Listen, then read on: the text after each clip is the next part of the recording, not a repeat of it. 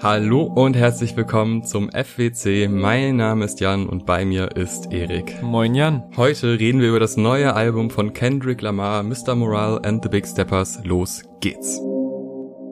Mr. Morale and the Big Steppers ist das neue fünfte Studioalbum von Kendrick Lamar und sein letztes für das Label Top Dog Entertainment und eine ausführlichere Einleitung, welche Bedeutung Kendrick für das Label, seine Rap-Generation und auch längerfristig gesehen auf die Historie von Hip-Hop generell gehabt haben wird, sparen wir uns an der Stelle wirklich, auch angesichts des riesen Doppelalbum Brockens, der da vor uns liegt, weshalb wir uns auch entschieden haben, ich meine, wenn ihr das hört, habt ihr es schon gesehen, diese Review so an der Trennlinie der beiden Albumdiscs in zwei kleinere Häppchen zu teilen und jetzt erstmal über die ersten neun Songs am Stück zu reden, gerade weil es auch auf so gut wie allen Tracks sehr viel zu bereden gibt und wir sicher hier und da nochmal in eine kleine Meta-Diskussion abdriften werden, vor allem was auch so die Reaktion auf das Album angeht, denn die Erwartung an ein neues Kendrick-Album fünf Jahre nach Damn war natürlich hoch und das hat sich auch darin niedergeschlagen, wie das Album direkt nach Release beziehungsweise in der ersten Woche besprochen wurde. Wir haben uns da jetzt etwas Zeit genommen, das Ganze bisschen einsickern und sacken zu lassen und haben vermutlich trotzdem das Gefühl, dass es noch viel zu wenig Zeit ist, um das ordentlich verdaut zu haben und wirklich finale Meinung loslassen zu können. Aber wir sprechen auch sicher hier und da nochmal drüber, wie sich das auf manche Songs ausgewirkt hat, die ja manchmal gefühlt alle paar Zeilen einen neuen riesigen Themenkomplex aufmachen und auch wirklich erstmal wirken müssen. Aber ich denke, da ging es uns beiden, also dir da auch sehr ähnlich. Ja, komplett. Also die Erwartungen waren gigantisch hoch bei mir. Alle vorherigen Alben von ihm haben mich total begeistert. To Pimp Butterfly hat mich fast schon wieder zurück in die amerikanische Rap-Szene gezogen. Davor war ich so ein bisschen teilweise abgeschreckt und das Album hat es wirklich bei mir komplett verändert und mich echt in diese Rap-Welt wieder hineingeführt und gezeigt, was man da alles machen kann. Und natürlich ist Kendrick Lamar ein Ausnahmekünstler, der auch, ich finde schon, sich relativ krass vom Rest abhebt. So nicht nur was den Style angeht, sondern auch was die Tiefe angeht. Und man tut sich immer auch so ein bisschen leicht damit zu sagen, ja, also Rap ist für mich Kendrick Lamar und das ist so die Speerspitze, weil es gibt wenig Vergleichbares innerhalb des Genres. Ich finde aber auch, dass ich keine konkreten Erwartungen hatte. Also ich konnte hm. nicht genau greifen, was da jetzt kommt, weil diese Phase dazwischen so lang war und Damn war halt wirklich das perfekte Industrie-Rap-Album. Also genau das, was Erfolg bringt, aber trotzdem noch diese DNA von Kendrick Lamar in sich hat. Also das war schon echt krass, wie gut das funktioniert hat. Auch wenn das jetzt langfristig gesehen von mir gar nicht mehr so oft gehört wird und ich dann doch eher bei den älteren Alben hängen geblieben bin, weil die so ein bisschen so mehr persönliche Seele hatten. Mhm. Und jetzt nach dieser wirklich langen Zeit und ja auch schon mehreren Jahren, wo man dachte, ja, jetzt kommt's. Also vor irgendwie so ein, zwei Jahren bin ich schon davon ausgegangen, ja, jetzt müsste eigentlich mal ein neues Kendrick-Album kommen, aber jetzt ist es fünf Jahre her. Und der erste Track ist dann United in Grief, wo, wie ich finde, schon so ein bisschen der Weg geebnet wird und die Begründung gegeben wird, wieso man jetzt ein Album macht zu diesen Themen, die kommen. Denn eine weibliche Stimme sagt, tell them. Sag denen die Wahrheit, sag, was du denkst, sag, was du fühlst, was deine Probleme sind. Mhm. Und er selber sagt ja auch, dass er quasi durch eine schwierige Phase geht und in seinem Kopf Sachen reflektiert und wahrnimmt und die aber noch nicht so ganz bündeln kann. Und das auch so ein bisschen bricht mit dem, was Leute in ihn reinprojiziert haben. Mhm. Also für viele ist ja wirklich Kendrick Lamar einfach so der, der das Genre geändert hat, der das irgendwie besser gemacht hat, der nach außen hin auch in Szenen reingekommen ist, die vorher für dieses Genre überhaupt nicht zugänglich waren und so ein bisschen so eine so eine Heilsfigur, jemand, der quasi so den den Weg vorgibt und schon der erste Track zeigt ja ziemlich genau, dass vieles, was auch im Genre typisch ist, also zum Beispiel das, jetzt habe ich Geld, jetzt kaufe ich mir ein Haus, ein Auto, mhm. also klassische Hip-Hop-Werte, die ihm beim Trauern und beim quasi Umgang mit seinen eigenen Problemen und seiner persönlichen Welt und auch dem gesellschaftlichen Problem überhaupt nicht geholfen hat. Also mhm. er geht halt durch diese Phasen und versucht irgendwie das zu machen, was vielleicht auch so ein bisschen das Klischee ist, wenn man viel Geld hat, oh, jetzt kaufe ich mir das Auto. Das wird hier aufgezählt, ohne dass dass es dieser klassische Hip-Hop-Flex ist, wo man sagt, ja, ich habe die drei Autos und ich suche mir das und das aus, sondern hier wird es eher aufgezählt im Sinne von, ich habe wirklich jetzt alles versucht, ich habe mir das Haus gekauft, ich habe mir das gemacht, weil das war offensichtlich das, was Leute von mir erwarten, was ich dann auch selber dachte, was mir helfen kann, aber das hilft mir nicht. Ich muss quasi tiefer an mich selber ins Innere ran und mhm. ja, mich mit mir selbst befassen und vielleicht auch mal anderen davon erzählen und mit dem zu brechen, was ich nach außen hin bin. Und das ist ein super spannender Ansatz für ein Album, weil das nun mal einer der größten Künstler unserer Zeit ist, der aktiv sagt, ey, ich bin unfassbar fehlbar, ich habe ganz schön viele Probleme und sehe auch Dinge vielleicht nicht so, wie jeder sie sehen möchte, aber ich spreche es jetzt mal aus und behandle das auf dem Album. Mhm. Und das tut er auf dem ersten Track mit einer Kombination aus Drums, die total anstrengend auf den ersten Moment wirken, aber dadurch, dass Kendrick halt unfassbar gut flowen kann, irgendwie doch so gebündelt werden zu einem sinnvollen Soundbild. Es kommen ganz, ganz viele Elemente, Elemente rein und wieder raus das ist ein totales Wirrwarr, aber doch irgendwie widerspiegelnd zu dem, was erzählt wird. Zu dieser, dieser hektischen Phase, diesem Nichtwissen, wo man hin will. Also beim allerersten Hören dachte ich so, okay, krass, also weiß nicht, ob mir das so dermaßen zusagt, weil einfach so viel Neues einprasselt. Aber gerade dieser Track, also dieses Intro beim jetzt mittlerweile, weil sie nicht 17. Mal hören, würde ich sagen, das ist ein saustarkes Intro und das spiegelt auch ziemlich viel von dem wieder, was später noch passiert. Ja, dem stimme ich zu, aber mir ging es generell ein bisschen anders. Also es gibt echt ein paar Songs auf diesem Album, mit denen ich echt ein bisschen warm werden musste, aber dieser Intro-Song gehört echt nicht dazu. Also ich war direkt mhm. vom ersten Mal hören, fand ich, das war so ein reinziehendes, einlurrendes Intro, auf dem schon so viel passiert, dass man eigentlich halt nur überfordert sein kann, aber mich hat's halt trotzdem reingezogen. Also es werden diese einführenden Vocals von diesem Sam Dew als Motiv etabliert, die ja dann auch die zweite Hälfte wieder eröffnen werden und die immer wieder auf dem Album auftauchen und bei denen ich immer so ein bisschen wegen dieser Art und Weise in dieser hohen Tonlage zu singen an Joba von Brockhampton denken musste und ich habe bisher glaube ich, nur eine Handvoll Leute im Brockhampton Reddit gefunden, denen das natürlich auch instant in den Kopf geschossen kam, aber vielleicht geht's ja noch ein paar anderen Leuten so bei seinen Vocals auf dem Album. Und dann ist es natürlich auch, ohne dass man halt direkt weiß, dass diese Frauenstimme zu Beginn halt Kendricks Partnerin ist, die ihm quasi einredet, er soll mit der Wahrheit rausrücken und ehrlich sein. Und trotzdem ist es halt schon ein wahnsinnig reinziehender Moment, ob man das Wissen hat oder nicht. Und dann hört man eben so den Mann, auf dessen neue Worte man so lange gewartet hat und der fängt an mit, ey Leute, ich habe da was aufzuarbeiten gehabt, be afraid. Und man ist direkt in diesem therapieähnlichen Setting, ohne dass man weiß, dass genau das später noch stärker etabliert wird und man ist noch readier, ihm zuzuhören, als man vorher eh schon war. Und dann liebe ich halt auch den Mix aus diesen beiden Parts in diesem Song. Also wirklich dieser erste, sag ich mal, eher energieaufbauende Part, nur auf diesen Klavierakkorden und dann halt diesen Bruch, den du auch erwähnt hast, mit diesem Einsetzen der Drums, die erstmal komplett reingepoltert kommen. Und wenn dann halt dann noch diese Streicher und diese Synthesizer dazukommen, das war für mich schon so der erste Gänsehautmoment des Albums. Also es werden noch Songs kommen, bin ich auch ganz ehrlich, im Laufe des Albums, auf denen die Produktion sehr in den Hintergrund rückt, aber hier macht sie echt so genau das, was sie machen muss, halt mit dieser Mischung aus sehr minimalistischen Parts, in denen es vor allem um die Dinge geht, die sich Kendrick von der Seele redet und dann doch noch so den größeren Streichen, die auch so diese nicen, so fallenden Momente haben ab und zu. Das liebe ich total.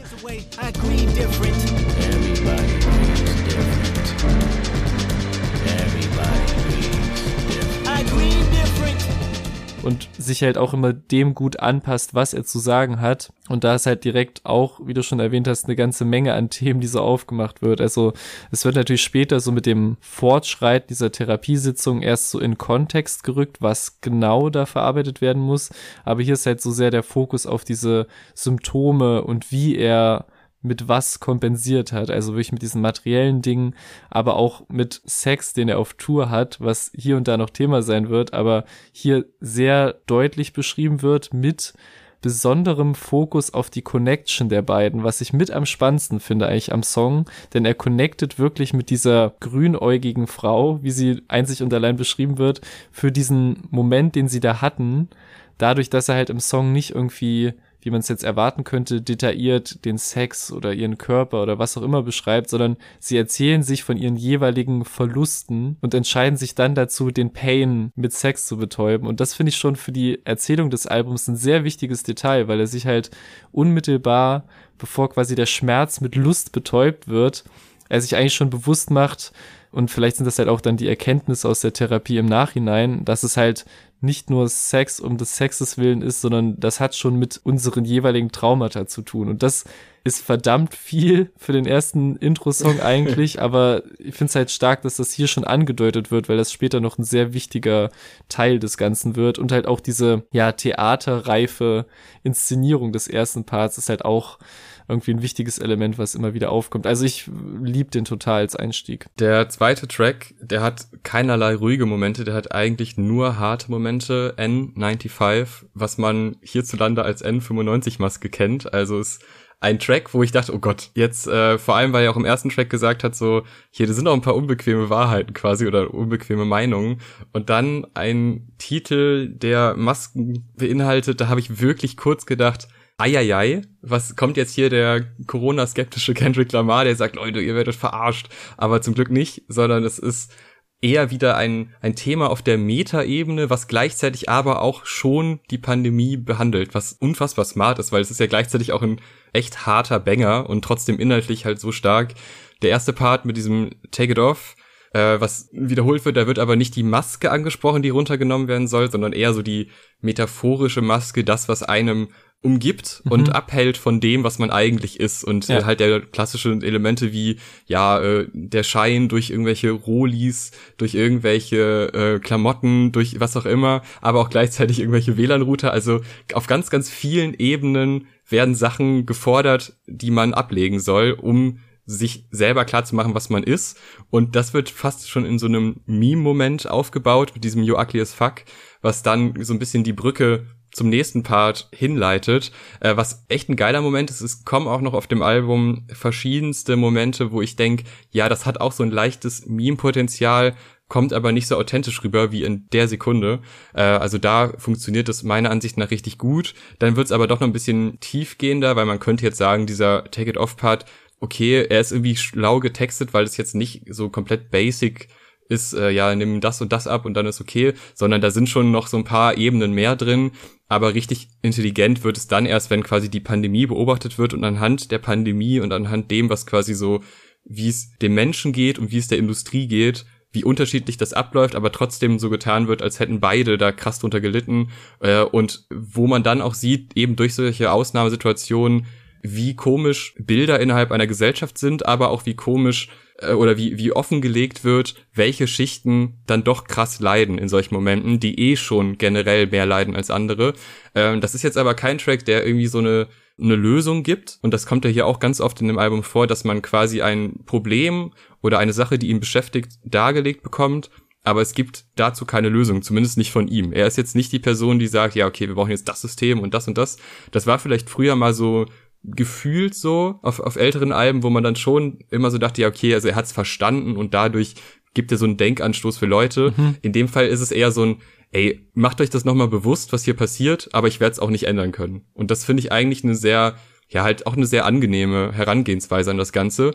Dann, was ich auch sehr schön finde, ist dieser gesungene Part, der anscheinend auf dem Baby Keem Song Vent hätte mhm. sein sollen. Also der klingt auch offensichtlich so. Der aber total gut hier hinzugefügt wird und vor allem in diesen Part übergeht, wo Kendrick wirklich komplett verrückt geht und äh, betonungs- und flowtechnisch nochmal alles raushaut, was er hat.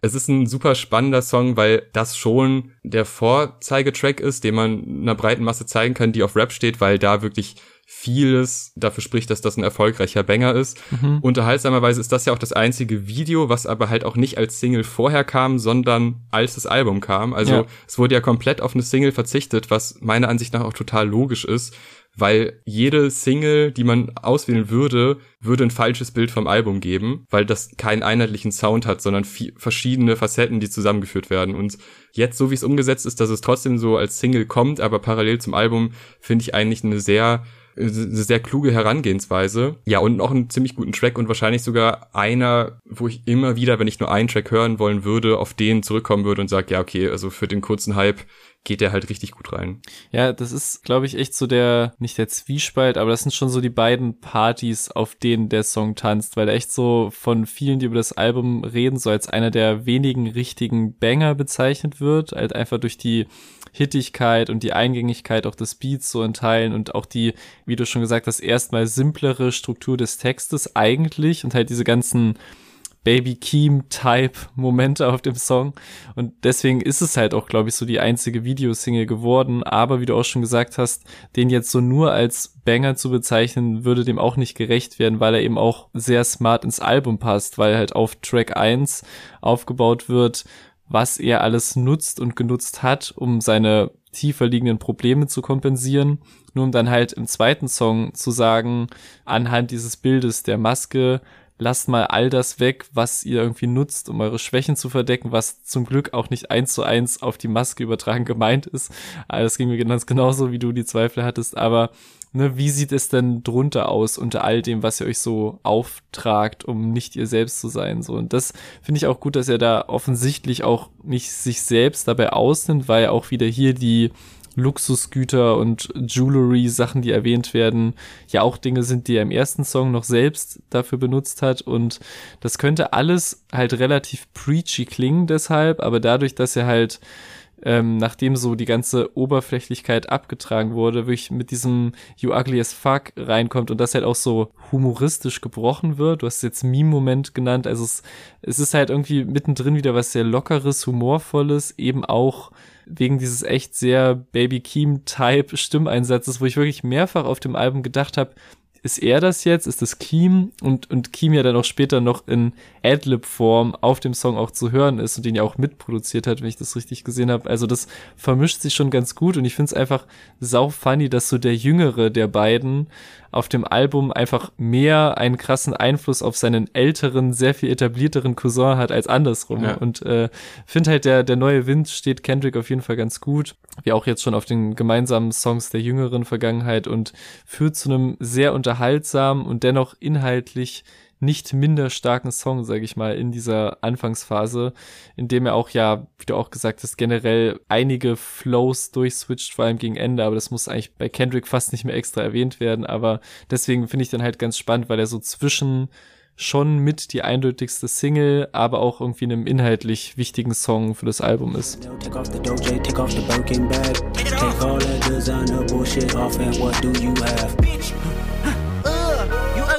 You have? Ja, auf Worldwide Steppers habe ich zum ersten Mal Probleme mit der Produktion. Ich finde den Beat echt anstrengend. Ich habe mich auch jetzt so beim mehrfachen Hören wirklich erwischt, dass ich dachte, boah, ich, ich kann eigentlich nicht mehr. Ich habe keine Lust, diesen Beat zu hören. Und vor allem wird ja ein Beatwechsel angedeutet. Und der ist aber nur so super kurz und dann kommen wir doch wieder in das alte Muster rein. Ja, ja. Und bei vielen anderen Tracks äh, finden ja auch Beat Switches statt. Und da bin ich manchmal enttäuscht, dass der Beat nicht noch länger geht. Und in dem Fall wäre es so notwendig gewesen, diesen Beat zu wechseln. Und es hatte, es gab ja alles dafür. Wir hatten einen anderen Beat schon auf dem Track. Und das findet nicht statt. Also da finde ich echt, diese Art und Weise, wie mit Anstrengung des Hörers gespielt wird, ist schon an der Stelle ein bisschen überreizt, meiner Ansicht nach. Inhaltlich erstmal vielleicht ganz spannend, dass Kodak Black das Intro spricht. Da kommen wir im späteren Verlauf bestimmt noch öfter zu, denn das ist nicht das einzige Mal, dass Kodak Black hier auftaucht. Streitbare Figur, aber natürlich auch eine Figur, die gut zur Veranschaulichung von Dingen dasteht, die Kendrick anspricht. Also mhm. ja, wird noch komplexer in späteren äh, Songs, aber jetzt erstmal auf jeden Fall erwähnenswert, dass er da ist. Es werden viele Themen angesprochen, also sowohl die Vaterrolle als auch das Lustempfinden, also eigentlich schon zwei Sachen, die wir schon im ersten Track so ein bisschen hatten, die aber auch noch später noch wichtiger werden. Religiöses Mindset auch eine wichtige Sache und die Cancel Culture, was äh, wirklich ist jetzt auch nicht das erste Mal hier, das war ja auf dem Track davor auch schon. Ich, ich finde die Herangehensweise ziemlich spannend, also dieses Warten auf den Fehler des anderen, was ja jetzt hier auch nochmal komplett überreizt wird, bis zu dem Moment so, ey, wir sind eigentlich alle alle Killer, nur manche machen es halt langsamer, manche schneller. Jeder hat seine Fehler und jeder, der behauptet, er hätte keine Fehler oder äh, er wäre nicht irgendwie missgünstig, der, der lügt halt einfach. Ich weiß nicht, ob das nicht ein bisschen sehr vereinfacht ist, das Bild, und ein bisschen sehr dystopisch. Mhm. Jetzt ist auch da wieder die Frage, welche Perspektive ist das? Also, das kann jetzt wieder interpretiert werden, als ist das ein altes Mindset, kommt im Laufe des Albums ein anderes Mindset dazu? Sind das die Fehler, die man quasi am Anfang, also das heißt Fehler, ist das die Wahrnehmung, die man am Anfang einem Therapeuten schildert und dann bearbeitet man das Thema? Keine Ahnung, ich komme bei dem Track nicht so ganz dahinter, ob ich das jetzt feier oder nicht.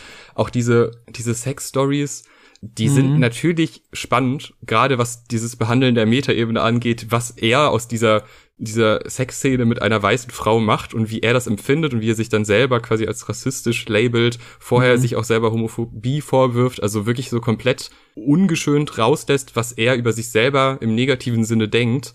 Äh, das ist schon irgendwie ein starkes Stück und man kann sich das alles anhören, aber ich find's erstmal vom, von der Herangehensweise zwar spannend, aber echt anstrengend, sowohl was den Inhalt angeht, als auch was den Beat angeht. Und diese Kombination also die hat's mir echt nicht leicht gemacht, da was rauszuziehen, wo ich denke, ah ja, krass, Kendrick einfach. Stimme ich bei vielen Punkten auf jeden Fall zu. Ich war auch ähm, beim ersten Hören von Kodak überrascht, weil ich habe halt auch natürlich beim ersten Durchlauf des Albums wie immer nicht auf die Tracklist geachtet, sondern einfach so fließen lassen und hatte nur irgendwo auf Twitter gelesen, damn, Kodak hat Kendrick auf seinem eigenen Track gebodied und ich war hier nach dem kurzen Spoken Word Intro schon leicht verwirrt, weil so krass fand ich die paar Worte jetzt nicht.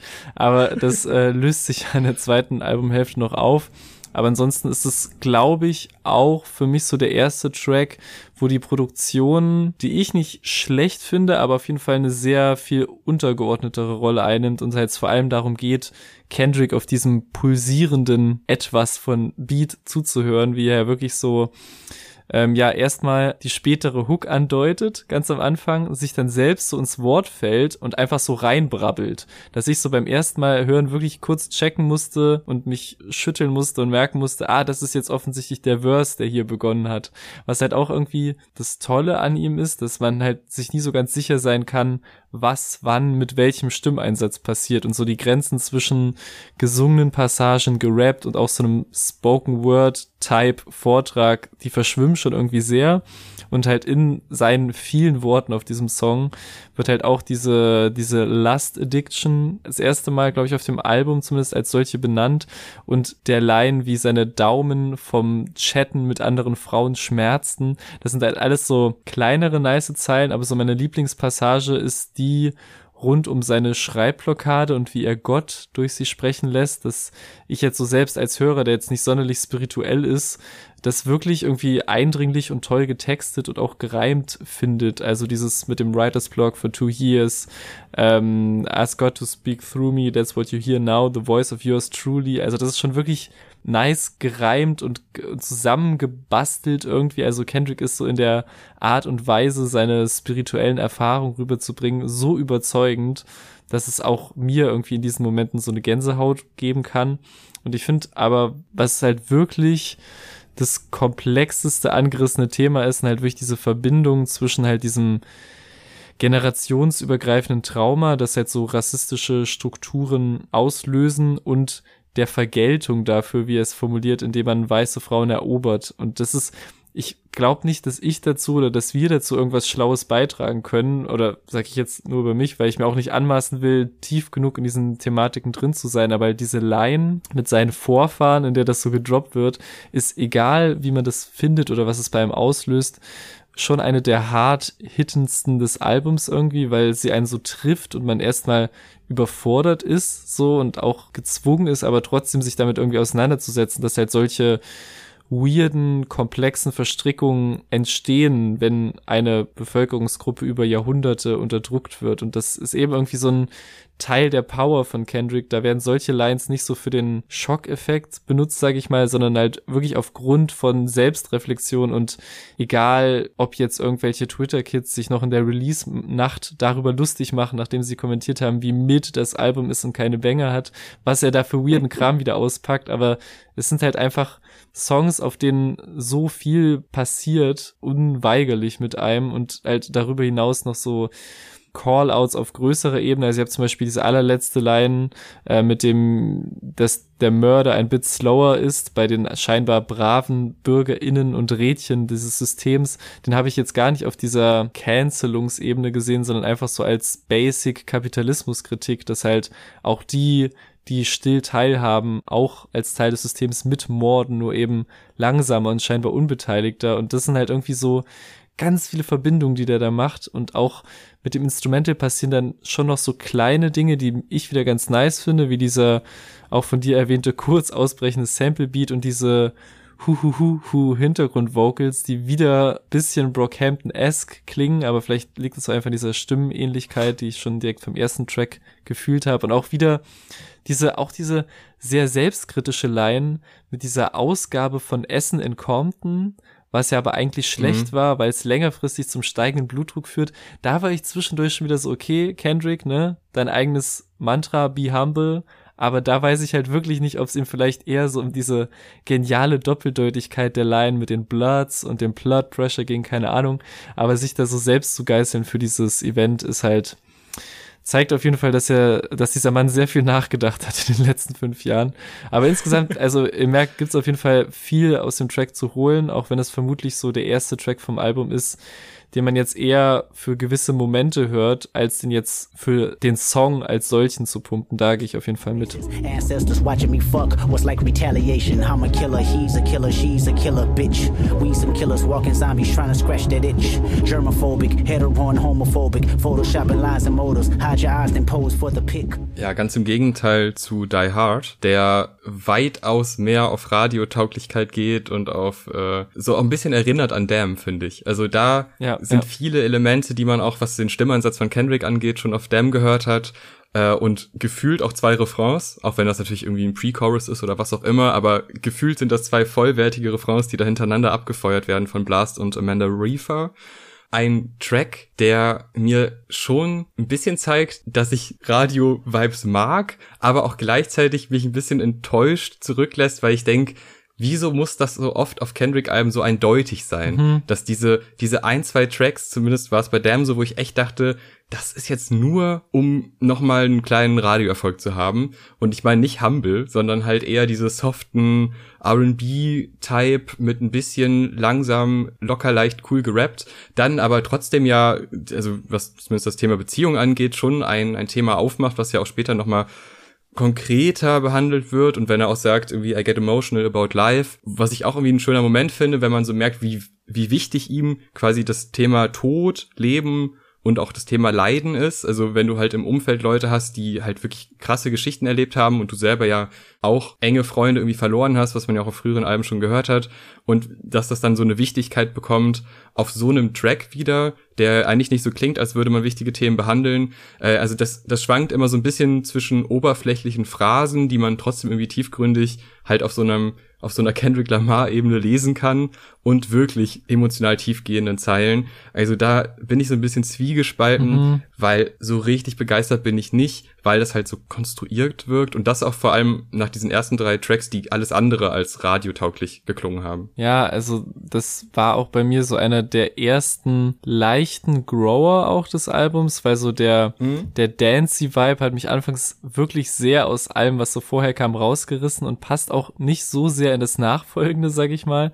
Aber ich glaube, spätestens beim dritten, vierten Hören konnte ich mich dann der Catchiness nicht entziehen. Also wenn ein Element nicht für einen hittet, holt einen das nächste wieder rein, bin ich irgendwie fest von überzeugt. Also selbst wenn diese Hook von Blast für einen nicht zündet, die wirklich so ein paar Momente hat, die auch so von der Hittigkeit so von einem Drake stammen könnten, also vor allem bei dieser How much can you take Line, wo er am Ende mit der Stimme so runtergeht, hat mich voll daran erinnert, aber selbst wenn das einen nicht bekommt, dann holt ein entweder dieser Part von Amanda Reifer, der auch way too catchy gesungen ist, oder eben halt diese krassen Kendrick-Momente, der sich so aus all den Unsicherheiten, was so Beziehung, Commitment und vergangene Beziehungen angeht, rauszieht und sagt, I got some regrets, but my past won't keep me from my best. Oder dieses You know that I'd die for you, was, das sind so krasse Kontraste zu den letzten Songs, die so vor Worten übergeflossen sind, die da aus ihm rausgesprudelt kamen, überall hin.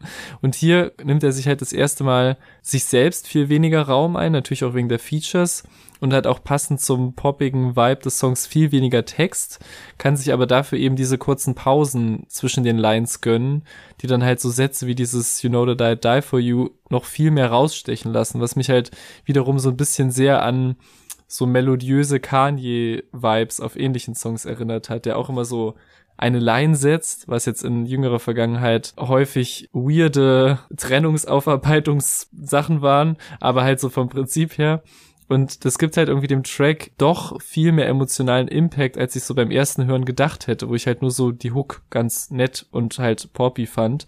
Und als ich den dann noch so ja dann nicht mehr so als diesen Dancy Drake Type Song fürs Radio abgestempelt habe, was er vielleicht auch ist oder gerade wird, ähm, weshalb der auch jetzt keins der emotionalen Highlights vom Album geworden ist, ist er dann aber doch ziemlich gewachsen bei mir, so zumindest im Verhältnis zum ersten Eindruck. You know that I die for you. I get emotional about life. The lost ones keeping me up at night.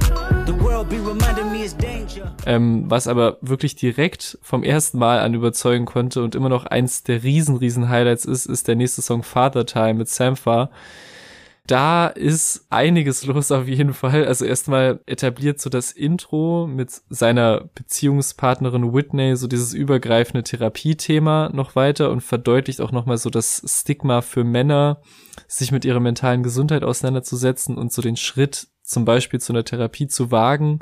Und das ist halt ein Intro, das bestimmt nicht zufällig am Anfang gerade dieses Songs platziert wurde, weil halt genau den Ursprung dieser Komplexe untersucht, der eben unter anderem aus der Beziehung zum Vater und dessen Erziehungsstil stammen kann, wenn er einem vermittelt, Jungs dürfen niemals Schwäche zeigen, sollten eher emotional distanziert sein, wie sich das dann auch so auf das Vater-Sohn-Verhältnis auswirken kann und das dann halt eben nochmal potenziert, wenn man umgeben von Gewalt aufwächst. und das wird halt alles echt relativ intensiv bearbeitet und auch manchmal an lustigen Beispielen, wie dass er die Beendigung des Drake-Kanye-Beefs nicht gefühlt hat und daran halt wieder gemerkt hat, oh, irgendwas hartes, nachtragendes, rachlustiges brennt da in mir, das gerade lauter ist als die Freude, dass sich zwei erwachsene Männer anscheinend vertragen können, auch irgendwann wieder, egal wie viel Publicity oder nicht jetzt dahinter stand, aber auch halt dann diese sehr ernste, schöne Schlusszeile von ihm, in der er quasi so auch die Verantwortung dafür übernimmt, seine Frau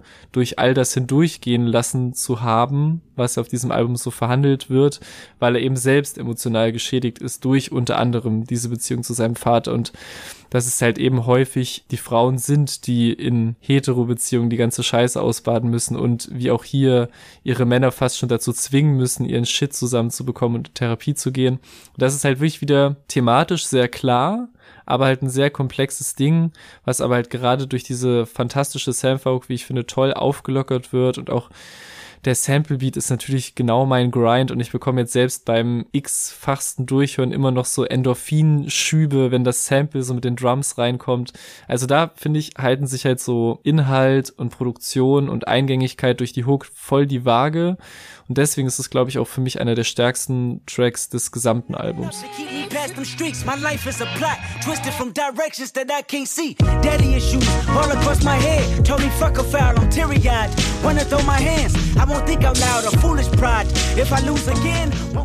Ja, geht mir ganz genauso. Die Hook ist unfassbar gut. Das, was Kendrick erzählt und wie er es erzählt, ist unfassbar stark. Dass seine Frau ihn dazu drängt und er aber die Probleme der männlichen Seite beschreibt, finde ich auch so klug, weil es halt eben zeigt, dass man dass er zumindest diese Frauenfigur und diese Partnerin gebraucht hat, um gewisse Sachen in sich selber wieder klar zu bekommen, weil er auf der männlichen Seite halt eigentlich genau das Gegenteil gelernt hat, mhm. sondern also dieses, ja, du musst es verdrängen, du darfst auf keinen Fall Schwäche zeigen und auch dieser ganze Über-Ehrgeiz, den er sich ja selber andichtet quasi, den hat er ja auch aufgrund dieser Vaterrolle und aufgrund ja, halt eben dieser Erziehung, die gleichzeitig aber auch nochmal eine andere Perspektive gesetzt wird, dadurch, dass er nicht nur von sich selber erzählt, sondern eben auch von Leuten, die ohne Vater aufwachsen, die auch Daddy-Issues haben. Also da nochmal so ein bisschen das, das Feld größer machen, finde ich auch einen sehr klassischen Kendrick-Move eigentlich, dass man nicht nur auf dieser simplen, einfachen eine Person erzählt von der Vaterfigur, sondern ey, es gibt verschiedenste Wege, wie man an dieses Issue kommt und jeder davon ist berechtigt und alle, die dieses Problem haben, haben es eben auf einem dieser Wege bekommen mhm. oder auf noch auf weiteren. Trotzdem aber muss man das angehen, weil man nicht nur sich selber damit schadet, sondern eben auch seinem Umfeld und in dem Fall jetzt in der Beziehungsform halt auch den Frauen, die damit umgehen müssen, mhm. aber halt auch man selber einfach diese Sachen erstmal realisieren muss und dafür ist eben diese Therapie gut. Und das sowohl darzustellen als auch eben diesen hier ja schon so diesen Weg raus zu ebnen und zu sagen, okay, geh, auch wenn du es anders beigebracht bekommen hast, geh das an, behandle das, befass dich damit und nimm das nicht einfach so hin als, ja, so sind Männer halt in dieser Welt, mhm. das ist halt eine harte Welt und das ja auch in einem eigentlich harten Umfeld. Also, ne, man, man kennt es ja auch auf den anderen Alben, was so das Umfeld dieses Menschen ist. Und da ist es natürlich sehr leicht dann auch zu sagen, ja, okay, äh, diese Probleme sind da, aber sie sind natürlich deswegen auch geschuldet, in welchem Umfeld ich groß werde. Es heißt aber nicht, dass man sie nicht beheben kann mhm. an dieser Stelle und mit dem richtigen Umfeld. Und das ist eine ziemlich kluge Beobachtung, die dann halt auch noch musikalisch super geil umgesetzt wird. Aber das hast du ja auch gerade erzählt, was das Sample angeht und so weiter und so fort. Also wirklich einer der besten Tracks. Kommen wir zum ersten Interlude, Rich. Das ist auch von Kodak Black. Jetzt sollten wir schon ein bisschen ausführlicher über ihn sprechen. Äh, er hat einige Vorwürfe in den letzten Jahren bekommen, hat ziemlich viele, ich weiß nicht, ob es ist ja so ein bisschen das schwierige Ding, ich bin da nicht so ganz tief drin. Ich weiß nicht, ob es nur Vorwürfe sind oder ob es wirklich auch faktisch so gewesen ist, aber ich meine, wenn ich den Aufschrei auf Twitter richtig verstanden habe, dass auch faktisch Dinge passiert sind, äh, was auch was gerade Frauen gegenüber angeht, äh, nicht in Ordnung sind.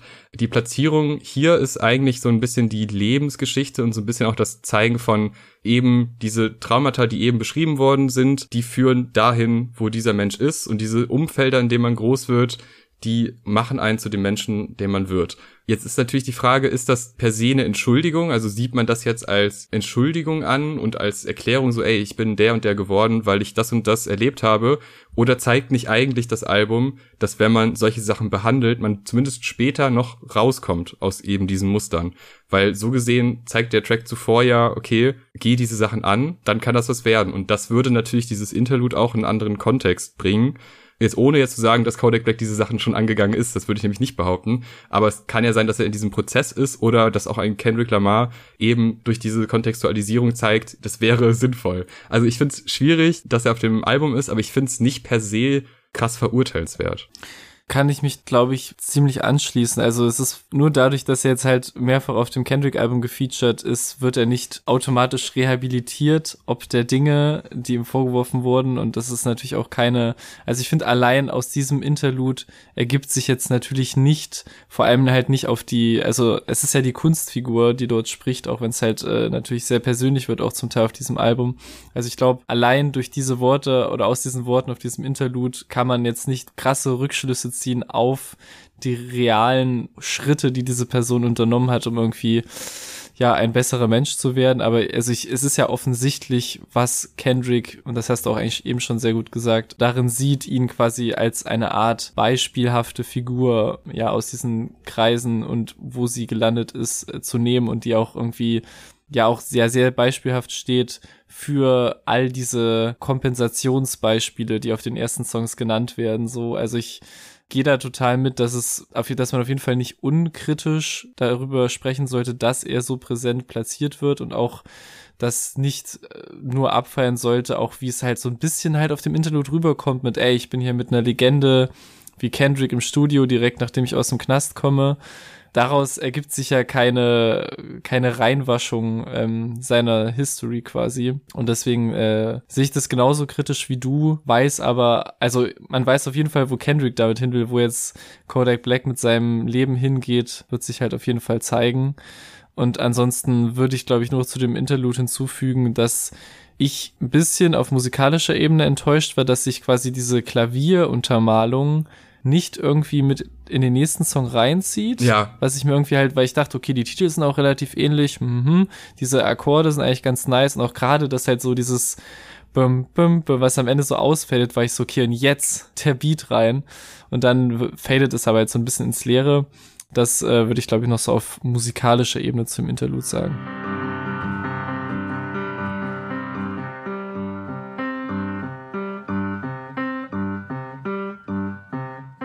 Das stimmt, das hat mich nämlich auch sehr irritiert, weil Rich Spirit klingt halt völlig anders als das Interlude, hat aber fast denselben Titel und gefällt mir soundästhetisch eigentlich schon ganz gut. Also es hat so ein bisschen was Träumerisches und ein bisschen was angenehm Abgehobenes, was natürlich auch gut in den Kontext passt.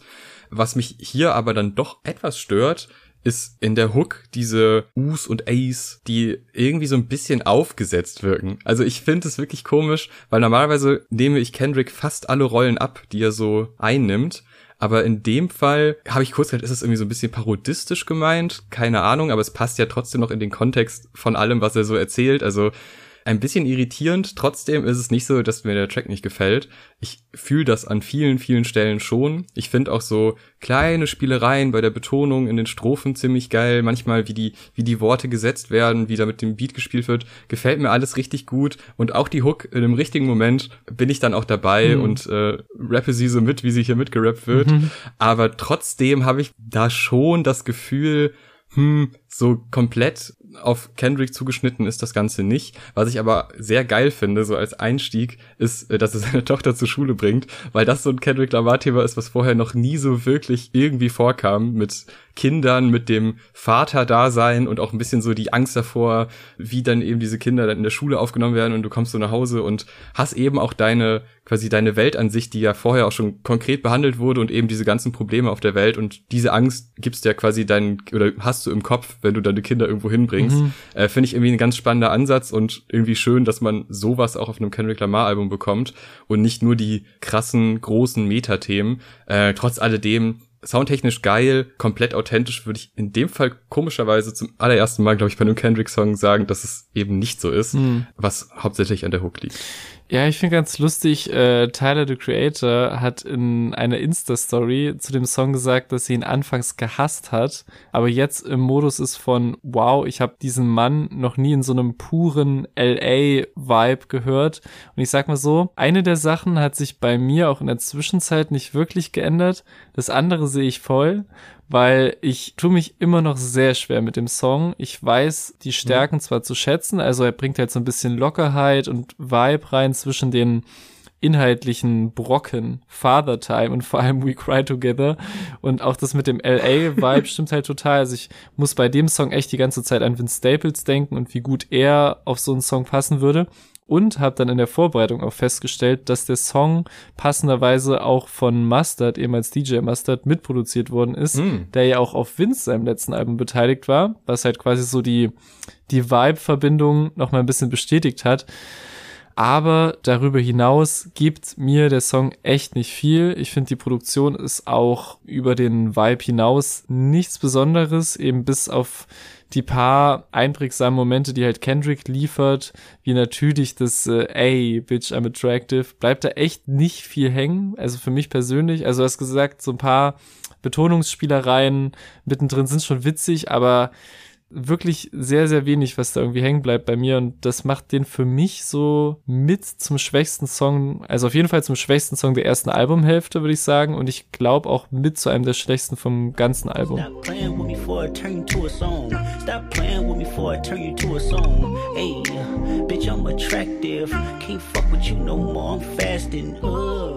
Ja, okay, aber der nächste, der wird wahrscheinlich bei dir nicht so schlecht angekommen sein, weil das ist ein inhaltliches Meisterwerk und auch von der Darbietung ziemlich krass. We Cry Together zusammen mit Taylor Page. Es ist irgendwie gerappt, es ist gleichzeitig aber auch eine Art Theaterstück, was man hören kann.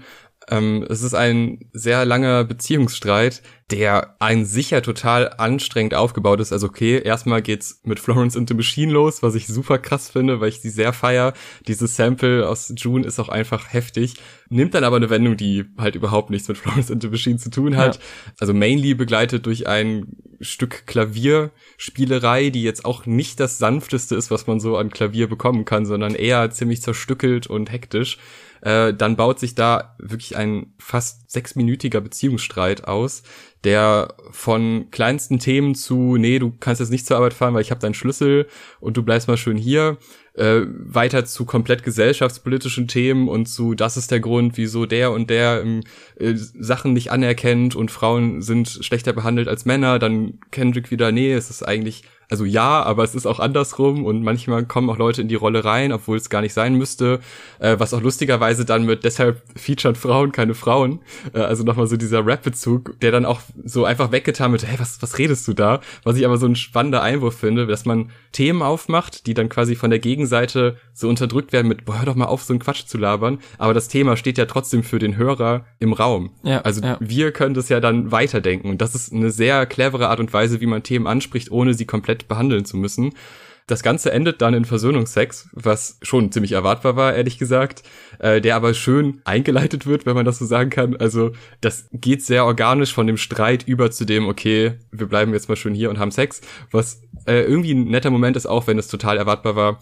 Aber das ist so von der Darbietung wirklich fast schon Meisterwerk. Es ist krass, dass diese anstrengende Kombination aus Streit und Klavier trotzdem über sechs Minuten hält und man nicht genervt ist. Also ich habe wirklich vielleicht ein, zwei Momente, wo sich Sachen wiederholen. Das ist zum Beispiel diese, diese Key-Szene, hm. wo dann irgendwie dreimal gesagt wird, ja, jetzt gib mir mal den Key, nee, du kriegst den nicht. Es ist vielleicht ein bisschen wiederholen, gleichzeitig aber auch diese, fast schon dieses kindliche Streitgespräch, wo dann Leute dann doch in diesen Stresssituationen wieder zurückfallen in so, nee, das ist jetzt aber der Schlüssel, du kommst jetzt nirgendwo hin, äh, was dann doch wieder super gut funktioniert und äh, ein absolutes Highlight auf dem Album, weil es halt wirklich was Besonderes ist. Ja, bevor ich dazu gekommen bin, das Album zu hören, also ein paar Stunden nach Release, habe ich natürlich trotzdem mit einem Auge so ein bisschen auf Twitter gegrindet und habe immer wieder diesen Titel gelesen. Und ich war so, also wirklich alle haben gefühlt nur über diesen Song gesprochen. Und als ich dann so an diesem Punkt der Tracklist war, bin ich nochmal so in mich gegangen und war so, okay, we cry together, it's about to get emotional. habe mich auf alles Mögliche eingestellt und emotional wird's natürlich auch, aber halt ganz und gar nicht wie ich mir das so vorgestellt hatte. Weil wir bekommen halt wirklich diesen furchtbaren, sämtliche Grenzen überschreitenden Beziehungsstreit, der wirklich, wie du schon gesagt hast, durch alle möglichen großen wie kleinen Themengebiete durchgeht. Also Eifersucht, Lust, verschiedene Formen von Abhängigkeit, Untreue, Gefälligkeit mit Hintergedanken, dass die Mutter da das Auto geschenkt hat, was dann wieder gegeneinander ausgespielt wird, die MeToo-Debatte, Feminismus, Trennen von Kunst und Künstlern und dieser Fall von R. Kelly quasi, an dem das exemplarisch aufgezogen wird von, ja, aber du hörst ja trotzdem noch seine Musik und all das wird da so abgearbeitet in einer so packenden Form von Kendrick und vor allem Taylor Page, also die hier wirklich eigentlich dafür, dass sie erstmalig ihr übliches Schauspielerei-Metier verlässt und da muss man auch ehrlich sagen, schon Kendrick ziemlich an die Wand spielt und auch rappt, wie ich finde. Also klar, das alles mhm. ist auch mhm. mehr so eine Theaterszene als ein klassischer Rap-Song, weshalb quasi ihre Profession auch sehr dem Ganzen zugutekommt. Aber ich finde, auf beiden Ebenen killt sie das halt so krass, so mit dieser Frustration in ihrer Stimme, die auch immer wieder bricht und ächzt und einfach kratzt und so diesen perfekten Grad trifft aus, ist es genug gerappt, damit es als Song voll aufgeht und aber auch genau genug Freiraum für so emotionale Ausbrüche und Gegenworte und so Zwischenbemerkungen, dass es auch so als filmischer Dialog knallt irgendwie. Und das liebe ich halt auch daran, wie das so aufgenommen wurde und man wirklich eher das Gefühl hat, einem unschönen, echten Streit einer offensichtlich nicht funktionierenden Beziehung beizuwohnen, als dass man jetzt so zwei Menschen mit Mikros im Studio zuhört, die das gerade so nachspielen und aufnehmen. Also klar, das ist natürlich auch das, das höchste Level von Rap-Musik, auf dem wir uns hier bewegen. Und gerade wenn man so eine Kreativfirma wie PG Lang gegründet hat, war jetzt nicht zu erwarten, dass es jetzt wie so ein äh, Hörbuch klingt. Aber trotzdem ist es halt total organisch und sich bewegend und flexibel und ständig switchend und das geht halt echt total auf, hat aber halt trotzdem, wie du auch erwähnt hast, dieses wahnsinnig toll produzierte Intro mit dieser Mischung aus diesem Florence and the Machine Sample nochmal gemixt mit zusätzlichen Saxophon-Layern von Kamasi Washington, der auch schon auf den letzten beiden Kendrick-Alben gefeatured war. Also ich muss mich jetzt hier nicht als großer Jazz-Saxophon-Konnoisseur aufspielen, aber gerade so nach diesen Kollabos mit Kendrick und Flying Lotus und Ronda Jules auch, gab es da schon große Schnittmengen und ich kann auch echt empfehlen, in die Kamasi Washington Solo-Alben reinzuhören. Auf jeden Fall gibt dieses Intro dem Song von vornherein schon so eine Epik und Größe, die für mich mittlerweile fest zu dieser Experience gehört, die dieser Song einfach ist, nur um halt dann in diesen sehr simplen Alchemist äh, Sample Beat überzugehen, der genauso auch auf einem der letzten Griselda Releases hätte landen können und der so die Grundlage für dieses Battle liefert, was es ja im Endeffekt ist.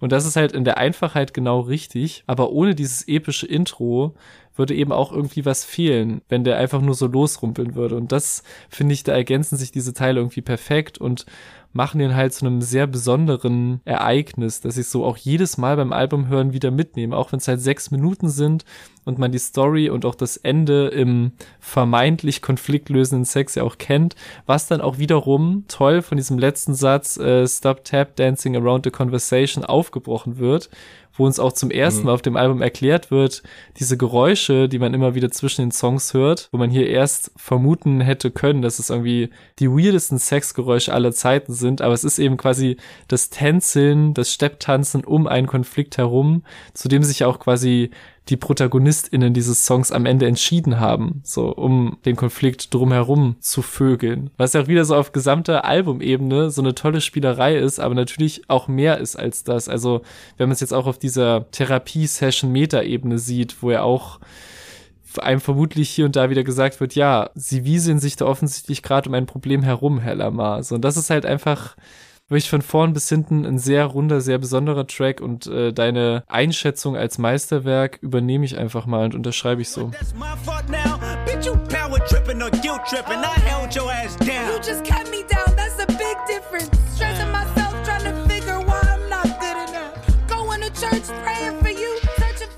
Was ja auch da spannend ist, dass quasi die Erklärung für dieses Getrampel erst jetzt gemacht wird, wobei man es ja schon vorher mehrfach genau, gehört ja. hat. Also das Album zielt schon darauf ab, dass man es mehrfach hört und sich dann die Gedanken und die Schlüsse, die man später zieht, nochmal auf die vorherigen Tracks anwendet. Äh, kommen wir aber zum letzten Track der ersten Disc, so gesehen, wobei, auch äh, da mal kurzer Exkurs, äh, Doppelalbum, ne, hat ja eigentlich auch was mit Länge zu tun, ist in dem Fall überhaupt nicht, also faktisch gesehen nicht wahr. Also man könnte das auch einfach auf eine CD pressen, was da jetzt stattfindet auf diesem Doppelalbum, macht aber dann halt eventuell, das muss man noch ein bisschen ergründen, wahrscheinlich dann eher im zweiten Part, macht es Sinn, dass man das in zwei Hälften teilt. Also Track 9, Purple Hearts zusammen mit Summer Walker und Ghostface Killer. Puh. Ja. Okay, äh, spannend auf jeden Fall. Klingt dann sehr hell, finde ich. Also sehr imposant, sehr hell, fast schon auf so einen versöhnlichen Moment hinzielend nicht immer genau meine Soundästhetik, die ich von Kendrick mir gewünscht habe. Sehr viele religiöse Bilder, auch im Ghostface Killer Part, der aber sehr geil ist. Also gerade was die Betonung angeht, pff, da hat man schon Bock, dass er da noch mal ein paar Zeilen mehr raushaut. Finde ich auf jeden Fall stark. Ich weiß aber nicht, so, so ganz gecatcht hat's mich nicht. Also ich mag den. Ich finde den auch irgendwie so als Abschluss aus diesen sehr chaotischen verschiedenen Szenen eigentlich ganz cool und ich mag's auch, dass er äh, dieses, er muss mit sich selber klarkommen, um geliebt zu werden. Das wird ja schon gerade von Kendrick relativ ausführlich behandelt und diese Perspektive ist ja auch etwas, was man vorher mehrfach jetzt gezeigt bekommen hat und auch manchmal quasi falsch gezeigt bekommen hat, im Sinne von, man ignoriert gewisse Themen bei sich selber oder man hat sie lange ignoriert und dementsprechend kann man sich halt auch nicht anderen Menschen gegenüber öffnen. Ist jetzt auch keine komplett neue News, das haben wir jetzt auch schon auf wirklich vielen Alben gehört, aber natürlich von Kendrick nochmal besonders schön.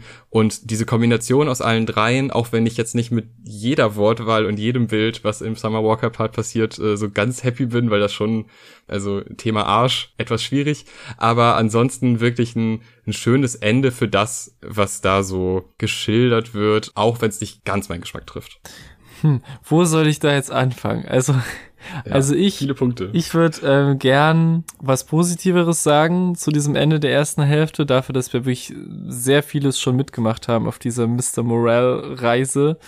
Aber ich habe mit dem Song echt einige Hühnchen zu rupfen und ich würde sogar schon oh. sagen, oh. dass es für mich einer der unrundesten Songs des gesamten Albums ist. Also Fangen wir mit dem Positiven an. Ich finde, Kendrick hat natürlich einige nice Lines auf dem Song, allen voran die sehr einprägsame Passage I'm not in the music business, I've been in the human business, whole life been social distant, also gerade auch wie er das zusammen rappt, wenn man es nicht so langweilig vorliest wie ich gerade, was natürlich auch wieder so mit der Pandemie spielt und diesem sehr oft auf dem Album und natürlich auch davor schon gezeichneten Bild des distanzierten Einsiedler-Mönches Kendrick, der über dem Game sitzt und jetzt nach fünf Jahren sich herunterbewegt von seinem Berg, um uns zu zeigen, worüber er so nachgedacht hat, insbesondere auf diesem Album besonders so. Aber ich äh, finde hier wirklich die Produktion zum ersten Mal sehr underwhelming, muss ich sagen, sehr nichtssagend Der Beat macht wirklich gar nichts mit mir und noch ändert sich das großartig durch das, was darauf stattfindet, halt bis auf einzelne Ausnahmen. Also ich finde wirklich dieses Yeah Baby und besonders wie das betont wird, einfach ein Tick zu weird und für mich wirklich einer der wenigen Momente, wo Kendricks Spiel so mit Stimme und Betonung irgendwie so gar nicht aufgeht für mich und größter Punkt für mich, und da widersprechen wir uns zum Teil in sehr unterschiedlichen Dingen, aber ich finde, der Widerspruch aus den Features klafft für mich zu weit auseinander. Also von äh, Summer Walkers Ass Eating und Head auf der Balcony bekommen, was für sich nice Dinge sind und Ghostface Killers sehr ernstem, sehr spirituellem abschließenden Part, der auch die Albumhälfte beendet und inklusive so er von der Asche seines Bruders spricht, auch untermalt von diesen Streichern, ja. was echt nochmal wirklich ein epischer Moment ist, den ich für sich mag und auch die Legende Ghostface Killer auf diesem Song zu hören und auch von mir wieder blind reingegangen, ohne Tracklist zu lesen, war ich so, fuck, er hat wirklich Ghostface Killer auf diesem Album epischer Moment, episches Interview, wirklich. Also ich mag die Sachen wirklich für sich und ich würde nicht sagen, dass mich eins von beiden, aber es sind halt, also auch die drei Artists auf einem Song würde funktionieren, aber ich finde wirklich vom Ton, also vom inhaltlichen Ton, Ton, passt das gar nicht zusammen. Das geht wirklich zu weit auseinander, auch gerade so mehr oder weniger direkt nacheinander. So weißt also dadurch, wenn jetzt irgendwie Summer Walker den Einstieg gemacht hätte und Kendrick, der so ein bisschen dazwischen schwebt, sag ich mal, und dann kommt irgendwie äh, Ghostface Killer mit dem epischen Streicher-Outro. Vielleicht ja, aber ich, ich, also mir bereitet das wirklich Kopfschmerzen. Einfach, es, es clasht einfach zu sehr. Und deshalb bin ich wirklich von diesem Song und dem Ende der ersten Hälfte wirklich etwas unterwältigt. Natürlich, nachdem wir auch sehr viele Höhen durchhaben, aber ich finde einfach, dass, wie gesagt, Beat gibt mir nichts. Yeah Baby Betonung super weird und halt dieses Clashen der beiden Feature Parts ist mir zu krass einfach.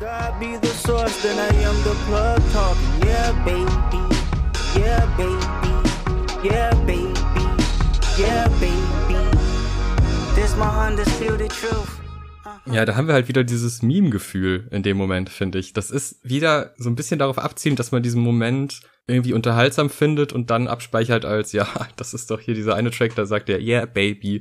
Also das finde ich ein bisschen komisch. Es ist halt insgesamt echt etwas überambitioniert und sehr unorganisch, was halt wirklich einfach komisch ist, weil das ja schon eine Stärke von Kendrick ist, auch Leute auf Alben zu holen, die nicht zwingend krass zusammenpassen müssen, ja. aber dann passend gemacht werden. Ja was halt auf alten Alben echt ganz, ganz oft funktioniert hat. Und an der Stelle, da gebe ich dir wirklich recht, hat es nicht gut funktioniert. Aber der Track hat halt für sich genommen, auf diese einzelnen 20, 30 Sekunden immer runtergebrochen, schon geile Momente. Ja, aber das ganze Gerüst stimmt halt einfach ja. nicht. Also vollste Zustimmung da, es ist auch eher eine Enttäuschung. Kommen wir mal zu einem Fazit zu dieser ersten Hälfte, bevor wir dann ja nochmal über weitere Tracks sprechen, die nochmal genauso lang werden es ist echt ein Auf und Ab, finde ich. Das ist echt krass, dass ich das bei einem Kendrick-Album in der Form habe, weil es war jetzt nicht so, dass jedes Album super krass zugänglich war. Also To Pimp a Butterfly hat auch Momente, die nicht zugänglich sind, die auch bis heute mit Absicht quasi anstrengend sind und man weiß, oh, jetzt kommt's in einen Part rein, wo, wo er weinerlich irgendwie betrunken was rappt, aber trotzdem hat es im Gesamtkonstrukt Sinn gemacht. Und natürlich ist es an der Stelle jetzt für uns noch nicht an der Zeit, quasi das Gesamtkonstrukt darzustellen. Aber man weiß schon, wo es hingeht, aber es werden wirklich sehr viele Themen aufgemacht.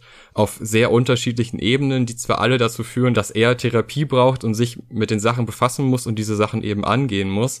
Aber jetzt gerade so ein Track wie der letzte, da sehe ich es nur am Rand. Und auch so ein Track wie Die Hard, da sehe ich es auch nur so angeschliffen mhm. und auch vor allem nicht komplett neu, sondern was, was auch schon auf anderen Tracks ausführlicher beschrieben wird, nochmal halt angerissen, mit der Absicht quasi einen Sound zu treffen, der vielen gefällt, was an vielen anderen Stellen nicht versucht wurde, wo es meiner Ansicht nach aber dann dadurch besser funktioniert. Ja. Also so ein Recry Together ist sehr offensichtlich ein Erfolg, dieser Track. Ja. Das ist natürlich ein Gamble gewesen, weil es im Endeffekt kein klassischer Rap-Song ist und mit anstrengenden Elementen spielt. Aber da funktioniert's. Ersten zwei Tracks sind gerade, was das Intro angeht, hat, ist bei mir unfassbar gewachsen, gehört jetzt mittlerweile zu meinen Lieblingstracks. N95 ist halt einfach der Banger, den man von einem Kendrick Lamar auch erwartet, mit sehr vielen Elementen eines Baby Keem, den ich ja jetzt auch im letzten Jahr sehr lieben gelernt ja. habe. Dementsprechend für mich so ein, ein, großes Highlight und dann halt irgendwie Cry Together. Aber so ein, zwei Mal finde ich, merkt man schon, dass sich da übernommen wurde und dass da Wege gegangen werden, die nicht wirklich sinnvoll sind und so ein paar Elemente bei Kendrick, die ich vorher nie so empfunden habe, gerade was diese Mimigkeit angeht. Ich meine, wir hatten ja auch den Top of the Morning Song mit Baby ja. Keem, äh, der ja auch schon darauf abgezielt hat, dass es so ein Meme-Potenzial hat, wo es irgendwie funktioniert hat, wo ich aber auch lange gebraucht habe, um das ja. für mich als okay zu empfinden ja. und mittlerweile mag ich es gerne. Das habe ich hier aber nicht. Also ich habe jetzt hier maximal noch bei Rich Spirit das Gefühl, dass mich das trotzdem ab und zu bekommt aber auch da eher selten und ich habe das jetzt wirklich unfassbar oft gehört. Also ich glaube wirklich an die 20 Mal mittlerweile, mhm. diese erste Hälfte vor allem. Es gibt Sachen, die sind hier nicht gelungen und das ist schon merkwürdig für ein Kendrick Lamar Album, aber die Highlights sind so weit oben ja. und auch so viel abwechslungsreicher als das, was auf Damn passiert, obwohl das ein Top-Album war, dass ich gespannt bin, was auf der zweiten Hälfte passiert und wie diese Therapie und dieser Kontext, ja. der jetzt sehr aufgebaut wird, wie der weiter behandelt wird, weil das ist ja definitiv noch nicht abgeschlossen. Ja. Oder oh, bin ich aber auch sehr gespannt, wie das jetzt in der ja, zweiten Hälfte. Wissen wir ja noch die habe ich ja noch ne? nie gehört. Ne? Ich habe jetzt, wir haben uns ja. nur auf die erste Hälfte natürlich vorbereitet. So sieht's aus. Ähm, ja. Nein, also kann ich kann ich echt sehr unterschreiben. Also ich ähm, sehe auf jeden Fall, um auch nochmal auf diesen Kritikfaktor, weil es ja wirklich sehr gemischtes Feedback gab, so direkt nach Release, wo ne, auch richtig gesagt, dass viel zu wenig Zeit ist, um solches Album zu verarbeiten, ne, das mal beiseite gestellt. Aber halt, dass meine Kritikpunkte an den bisherigen Songs, die wir besprochen haben, auch über da sind keine Banger drauf hinausgehen, was eh irgendwie nicht meine Herangehensweise an Kendrick Lamar Album ist, aber ja. was ja häufig so ein Punkt war von ja, das das slappt einfach viel nicht und das ist gar nicht der Punkt, weil die Highlights, die wir haben oder die ich zumindest also vor allem United in Grief, Father Time, We Cry Together, das sind ja auch, die slappen ja auch nicht. Also das ist die Highlights, die ich auf jeden Fall in der ersten Hälfte sehe, gehen alle damit einher, dass sowohl inhaltlich als auch produktionstechnisch ent entweder eins von beiden das rausreißt oder beides halt in der Kombi gut funktioniert. Und ich finde die schwächeren Momente, wie ich es jetzt bei Rich Spirit und vor allem bei Purple Heart sehe, da fehlt halt eins von beiden und da sehe ich halt auf jeden Fall die Produktion auch eher im Hintergrund und bei den inhaltlich starken Songs ist es halt egal, dass die Produktion eher den Hintergrund fällt, weil es halt genug andere packende Kendrick-Momente gibt. Deswegen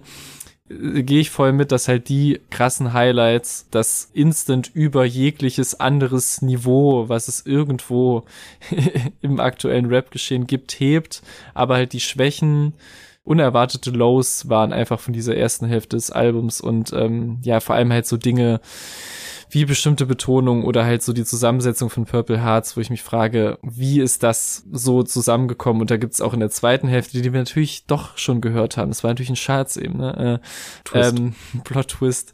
Da kommen auf jeden Fall auch noch Sachen, wo ich mich frage, wer hat das genehmigt? Aber nur so viel als Teaser. Ähm, das, äh, es wird auf jeden Fall ähnlich weitergehen, wie wir es bis jetzt besprochen haben. Also für mich persönlich so, sowohl mit den krassen Höhen als auch mit Sachen, die ich nicht so erwartet habe. Aber gut. Ja, um das nicht zu verpassen, sollte man uns folgen auf der favorisierten Podcast-Plattform auf Instagram und wer uns dabei unterstützen will, dass wir uns weiterhin so viel Zeit nehmen für Musik, der kann uns auch finanziell unterstützen und zwar über Patreon ab zwei Euro oder auf PayPal einfach eine kleine Spende. Das würde uns tatsächlich sehr helfen, hier Zeit reinzubuttern, denn so ein Kendrick Lamar Album hört man nicht einfach mal so 20 Mal, was vielleicht noch ein bisschen viel ist, aber gut, never mind. Äh, wir hören uns dann zur zweiten Hälfte wieder, denn wir sind dann noch lange nicht durch mhm. mit diesem Brocken an Musik, aber ich denke mal, dieser Rahmen ist würdig für so ein Album, weil er hat fünf Jahre sich Zeit genommen und sehr, sehr viele Probleme behandelt. Die müssen wir ausführlich besprechen und nicht einfach so durchrushen, wie es Leute tun, die nach einem Tag eine Review schreiben, so aber kein Front. Ja. So. Vielen Dank fürs Zuhören. Bis zum nächsten Mal. Bitte liken, nicht vergessen. Vielen Dank. Ciao. Tschüss.